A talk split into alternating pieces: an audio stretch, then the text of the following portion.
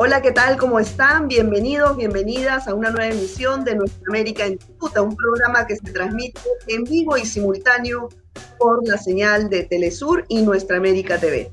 Les saluda Verónica Insausti y a partir de este momento iniciamos una entrevista en vivo sobre el tema de coyuntura semanal, donde los invitamos, como siempre, a participar con sus preguntas y comentarios. Esta semana la noticia definitivamente es Cuba. ¿Cuál es, como diría el expresidente Evo Morales, el plan Cóndor reeditado, el plan Cóndor mediático, que además no solamente está operando en Cuba, sino en varios países de la región? ¿Qué relación tiene el asesinato del presidente de Haití con lo que está sucediendo en Cuba o con lo que está sucediendo en Nicaragua, en, en Venezuela y otros países de la región? Bueno, lo vamos a conversar con un especialista, un eh, activista político y social que trabaja eh, desde Managua en la ONG Sukin Pop. Él es José Luis Sigil. Muchas gracias, José Luis, por estar aquí con nosotros. Muchísimas gracias, Verónica. Gracias a este espacio de Telesur y Nuestra América TV. Bueno, José Luis, ¿Qué opinas sobre lo que está ocurriendo en Cuba? Eh, la situación entre lo que está ocurriendo en la realidad. Yo sé que tú has vivido muchísimos años allá, conoces muy de cerca lo que ha transcurrido en las, en las últimas décadas en Cuba. Más allá de, obviamente, esta crisis económica y social que se ha ahondado con la pandemia y con estos 60 años de bloqueo económico, pues eh, finalmente eh, la población por primera vez se ve en las calles expresando este malestar. Pero más allá de esto, eh, lo que se ha visto en los medios de comunicación, en las grandes cadenas de comunicación a nivel mundial, es otra, otra versión de lo que ocurre. Cuéntanos tú, ¿cuál es tu primera impresión sobre esto? Bien, gracias. Eh, efectivamente ha habido toda una eh, campaña muy orquestada a través de los, medios de información, iba a decir, aunque realmente parecieran más bien medios de desinformación, grandes eh, conglomerados informativos que están conjugando varios aspectos monopólicos de la información por lo tanto, eh, en todos nuestros países en América Latina, eh, que solo tenemos acceso a los medios de comunicación corporativos, se ha replicado una y otra vez eh, el tema de Cuba. Esto nos da a nosotros una primera lectura de que existe cierto nivel de hipermetropía en, nuestros medios de comunicación. Esta situación que no les permite ver el aquí y, el que, nuestra situación eh, propia, sino que miramos permanentemente eh, Venezuela, Cuba, Nicaragua como grandes focos de atención y nos presentan esta realidad mediática, una realidad virtual, como una realidad concreta. Y ya lo decía hace unos días y lo mencionabas, Verónica, que Evo Morales planteaba que se estaba reeditando el plan Cóndor ahora en su dimensión mediática. Y es que hay varios elementos que eh, deberíamos de considerar. Lo primero y lo más importante es que eh, ¿quién tiene el poder de la información? ¿Quién controla los medios quién controla y filtra la información, quién controla el acceso y sobre todo las redes sociales que hoy por hoy tienen un impacto muy importante en el imaginario colectivo, porque lo que yo pongo en las redes, sobre todo si además utilizo robot, bot y, y otros mecanismos de masificación y desproporcionan las noticias y sobre todo las hacen tendenciosas. Y eso es precisamente lo que está pasando en Cuba. Hoy por hoy nos hemos, eh, estamos asistiendo a una suerte de, si fuera por los medios, de, pre, eh, de una situación preinsurreccional. Es decir, da, la impresión de que eh, que en Cuba está pasando una suerte de, insurrección y que la gente de manera mayoritaria o, se está movilizando. Esto no es cierto. En primer lugar, creo que hay que mandar un mensaje claro. Eh, Cuba está en este momento totalmente en paz.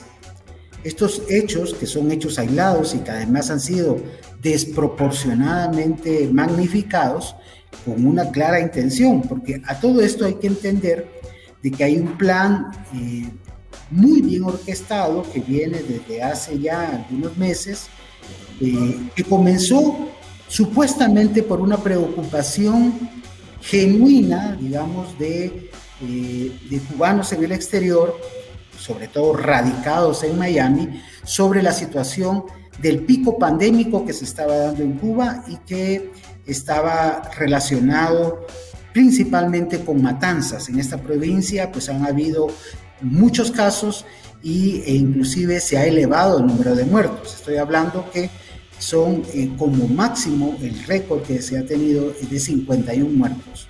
En todos nuestros países, y por eso hablaba de la hipermetropía, en, en países como Guatemala nosotros tenemos eh, esa cantidad diariamente desde hace mucho tiempo. Y no solamente eso, ¿no? sino que Cuba es el único país en Latinoamérica que ha podido producir no una, cinco vacunas, ¿no? Dos de ellas ya aprobadas por a nivel internacional.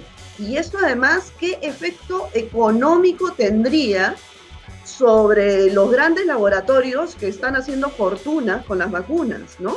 Eh, ¿A cuántos países en desarrollo podrían llegar estas vacunas de manera gratuita? Entonces, ¿Hay intereses económicos detrás de esta situación? ¿Tú qué crees?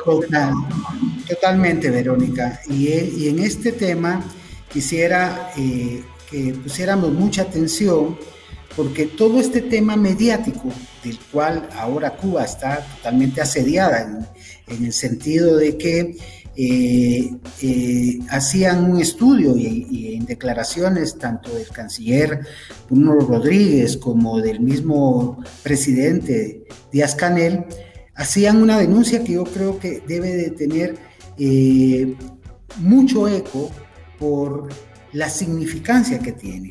Nosotros tenemos en América Latina, todos los medios prácticamente están alineados a una forma de presentar las noticias.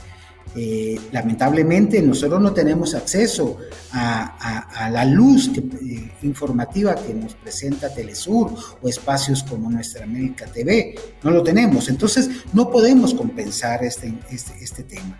Me gustaría decir y ahondar un poco lo que tú planteabas, en el sentido de que Cuba es el único país latinoamericano que ha logrado desarrollar en base a sus propios... Eh, científicos en base a su propia ciencia, cinco vacunas, cinco proyectos vacunales que hoy por hoy ya se han convertido en vacunas, dos, Abdala y Soberana, dos, con un nivel de eficacia muy alto, rivalizando con los mejores laboratorios que están haciendo fortunas con el tema de la comercialización de las vacunas. Esto si consideramos que además lo están haciendo en el marco de un bloqueo económico que le limita, le restringe, les imposibilita eh, intercambiar información, comprar insumos médicos, comprar eh, instrumentos, es decir, a pesar de todas estas limitaciones, Cuba se yergue como una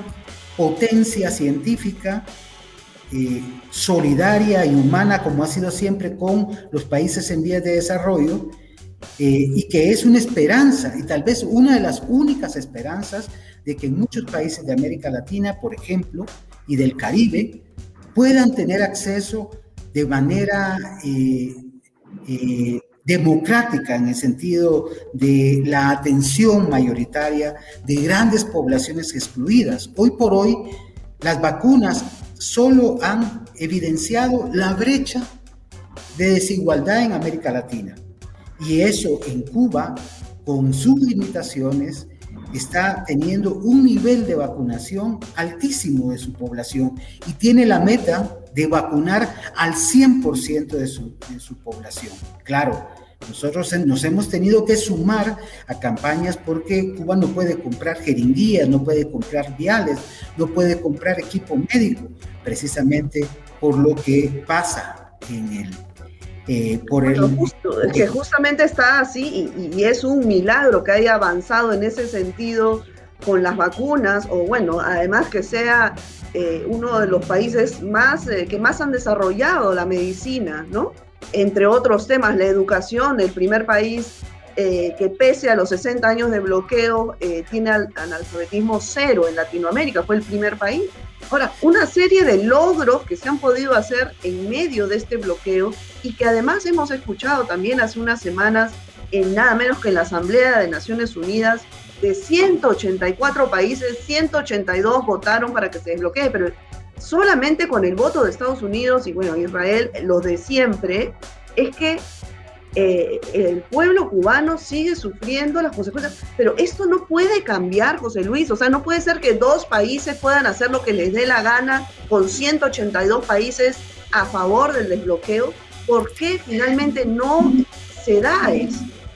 Bueno, yo creo que eh, el ejemplo precisamente que tú planteas de la Asamblea y esta resolución, que más claro y más fuerte no puede ser es un poco lo que nosotros en nuestro propio pronunciamiento, cuando decíamos que Cuba no está sola, y hacíamos eco precisamente de la Asamblea, porque mayoritariamente, aplastantemente, digamos, queda demostrado que el mundo está exigiendo el fin del bloqueo.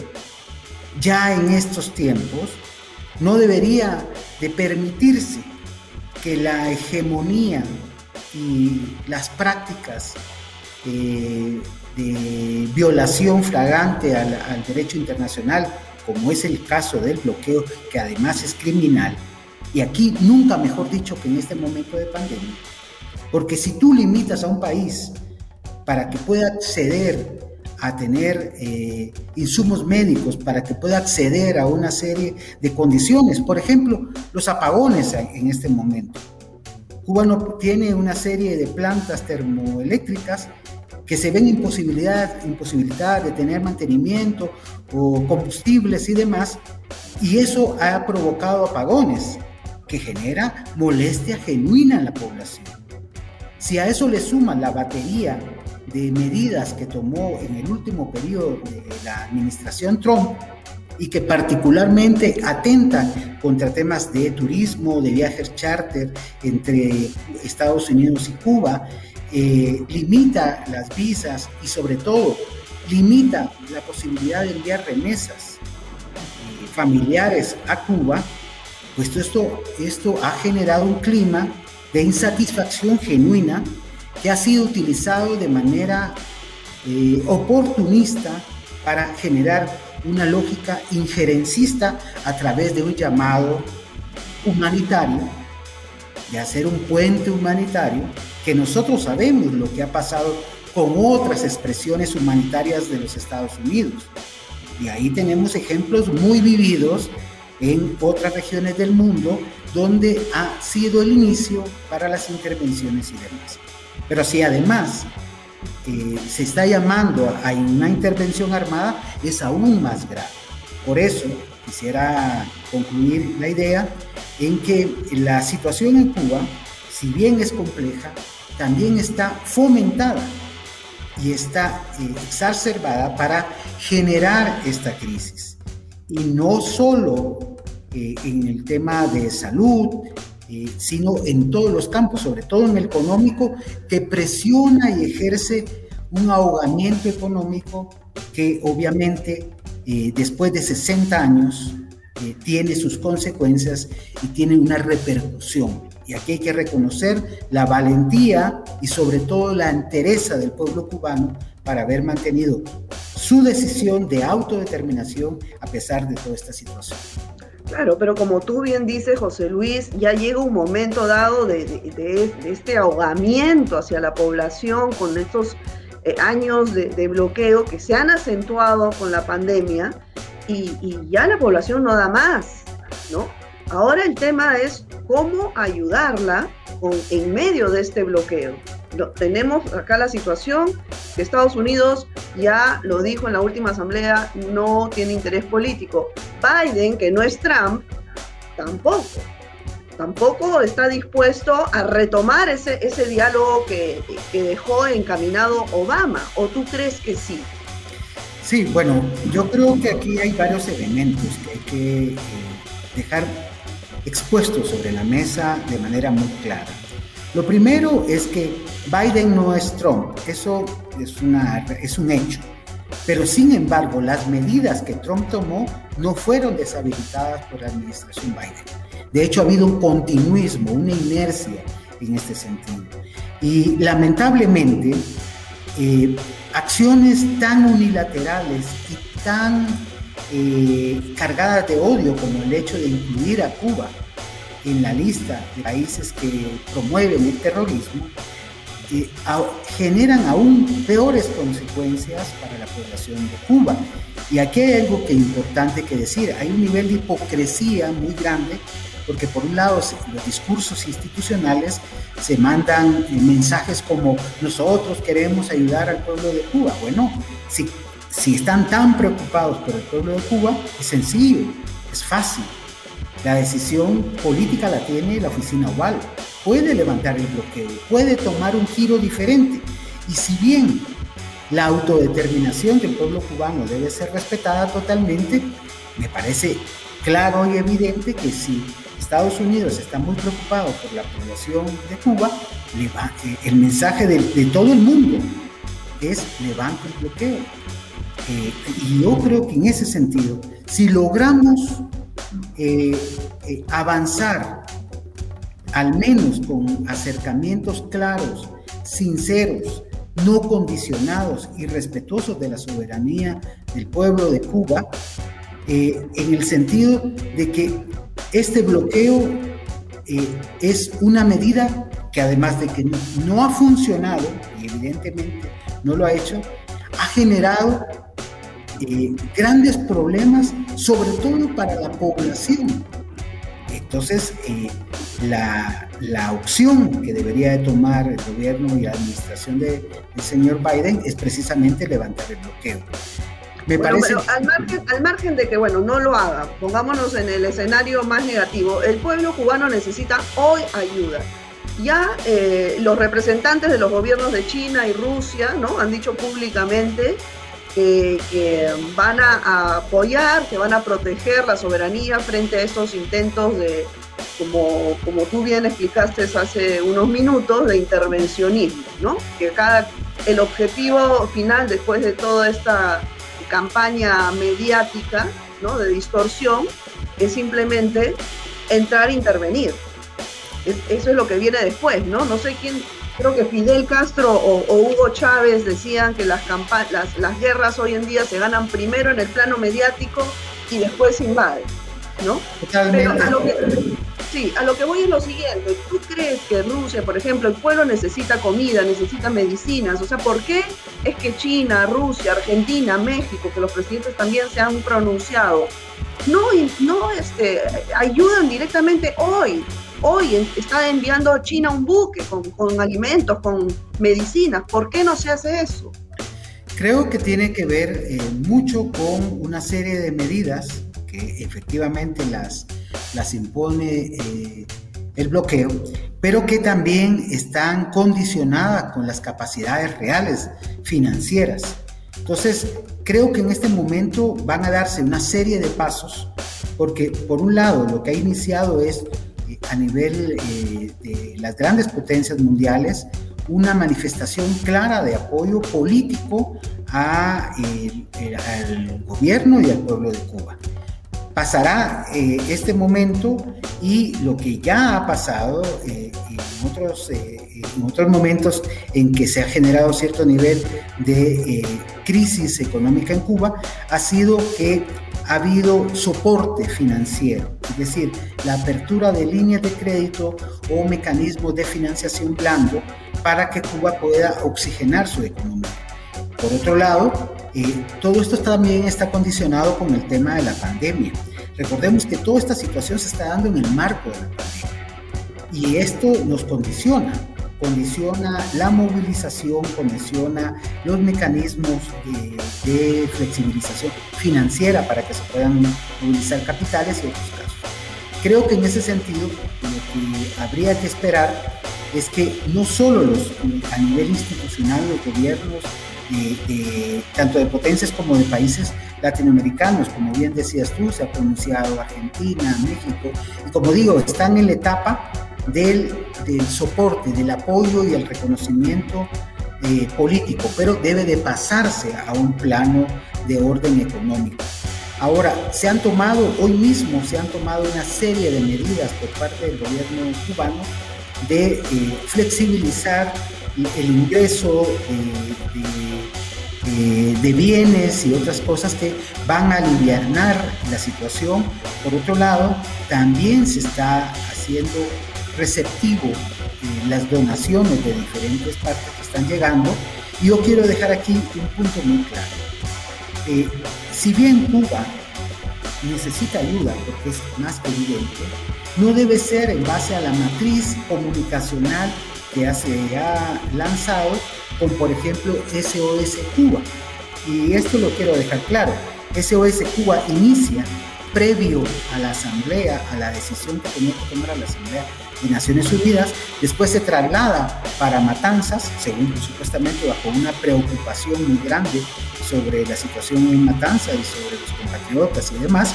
Y sin embargo, ahora que se han dado esta, esta situación, que son hasta de orden vandálico en Cuba, eh, retoman lo de SOS para esta situación de orden totalmente desestabilizadora a nivel político y abandonan la parte humanitaria con la cual había iniciado. Entonces, ¿qué es lo que estamos Pero esa campaña, disculpa José Luis, esa campaña te escucho y, recuerdo hace un par de años también que le pusieron el mismo nombre SOS Venezuela cuando intentaron eh, colocar a Juan Guaidó como presidente, ¿no? Y fue un fracaso. Entonces, eh, después de ese fracaso le han debido de cambiar el nombre, por lo menos, a ver si, si en esta ocasión le sigue un poco mejor, pero tampoco. Bueno, las investigaciones son claras y eso quiero dejarlo muy evidente. Las investigaciones de dónde vienen estos hashtags, de dónde vienen estas campañas, es del exterior. Y además habría que preguntarse quién las está financiando. Hoy mismo eh, entramos en la sorpresa, aunque no realmente no era, no era algo que no se pudiera esperar, sobre la situación, por ejemplo, de la ayuda humanitaria en Venezuela. Vamos a poner un ejemplo y en qué derivó ese SOS Venezuela.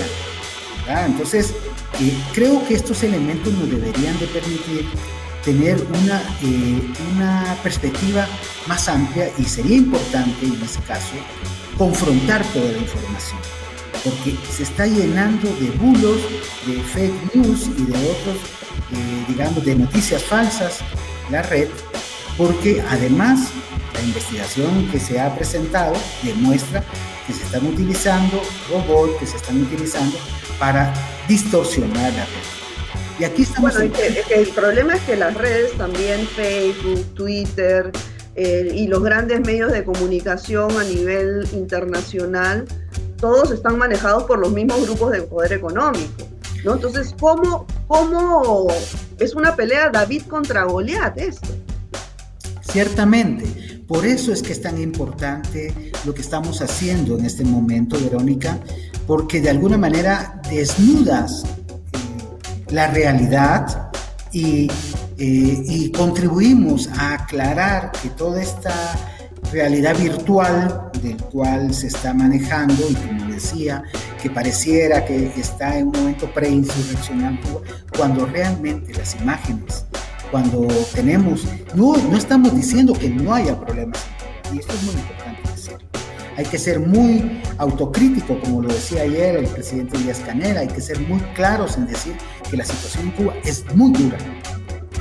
Pero de eso a que exista un proceso eh, de, eh, promovido o hecho o generado por los mismos cubanos, eh, para hacer un cambio de dirección y para cambiar la situación, eh, digamos, política del país. Eso no es realidad. Y algo que me parece que es importante señalar es que mucha de la información que está circulando, inclusive ni siquiera es de Cuba. Entonces están trabajando, eh, como digo, matrices de información que, eh, que, impactan a la población y que la sorprenden en su buena, en su buena fe. Claro, ahora, ¿de dónde viene este, este trabajo articulado? Porque no es casualidad eh, lo que ocurrió en Haití, el asesinato del presidente unos días antes, eh, lo que viene ocurriendo además en otros países de nuestra región, este intervencionismo y eh, además con, con los mismos métodos, ¿no? ¿Tú qué opinas sobre esa relación, por ejemplo, Haití-Cuba? Bueno, yo creo que contextualmente no hay que desprender la idea de lo que planteaba hace unos días Evo Morales, en el sentido de que este es un plan continental y lo que está pasando es que se está reeditando la posibilidad de tener un control regional y que este control regional eh, va a permitir cambiar la correlación de fuerzas que hoy por hoy ha vuelto a ser distinta. Ya estamos viendo lo que está pasando precisamente eh, eh, en tu país, por ejemplo, Verónica, o lo que pasó, eh, o lo que está pasando en Bolivia, lo que está pasando en Venezuela, lo que está pasando en Argentina, el proceso esperanzador. En Chile. Es decir, lo que, lo que estamos viviendo es un reverdecer de la esperanza en América Latina y por lo tanto hay un plan contra, contra este proceso libertador, progresista, y es eminentemente hegemónico, imperialista, y a partir de, una serie de operadores locales que se prestan para que esto, esto pueda pasar, se está implementando, como digo, un plan clarísimamente dirigido, sin dudas, desde Estados Unidos y que hoy por hoy genera esta desestabilización en, todas en todos estos procesos eh, progresistas en América Latina, porque no solo estamos viviendo esto en Cuba, lo vivimos claramente en Venezuela. Eh, hoy eh, el conocimiento de este atentado denunciaba el presidente Maduro, o por ejemplo los procesos que se han llevado contra Evo, contra Correa, contra una serie de, de liderazgo político, contra Dilma, la serie de, liderazgo político de izquierda en América Latina, pues obedece precisamente a un plan orquestado. Claro, pero este plan orquestado en este contexto eh, de un mundo multipolar, donde, digamos, eh, Estados Unidos ha dejado de ser la, la primera potencia, tenemos a China, a la India, a Rusia, en fin, y, ¿Tú crees que mm, finalmente se pueda concretar pese a estos intentos reiterados en varios países de Latinoamérica? Bueno, eso dependerá en primer lugar de la capacidad organizativa de los pueblos. Es decir, la posibilidad de avanzar hacia procesos libertarios eh, descansa sin duda en, las organizaciones, eh, en los pueblos indígenas, en las acciones afirmativas de, la representación política de los gobiernos eh, progresistas. Y sobre todo creo yo que hay que globalizar la solidaridad. Ah, este es un llamado a globalizar la solidaridad. A que globalicemos la solidaridad. Y eso puede marcar una diferencia considerable.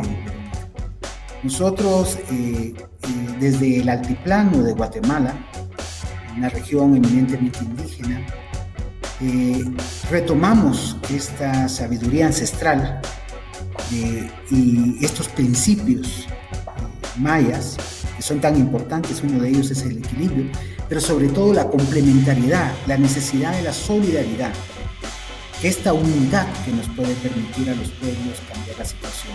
Y por eso no solo depende de, eh, de liderazgo, por decirlo de una manera, depende de la acción colectiva que podamos desarrollar. Y ahí están las feministas, ahí están los jóvenes, ahí están, es decir, tenemos una cauda de, capacidades que debemos de poner en función de globalizar la solidaridad.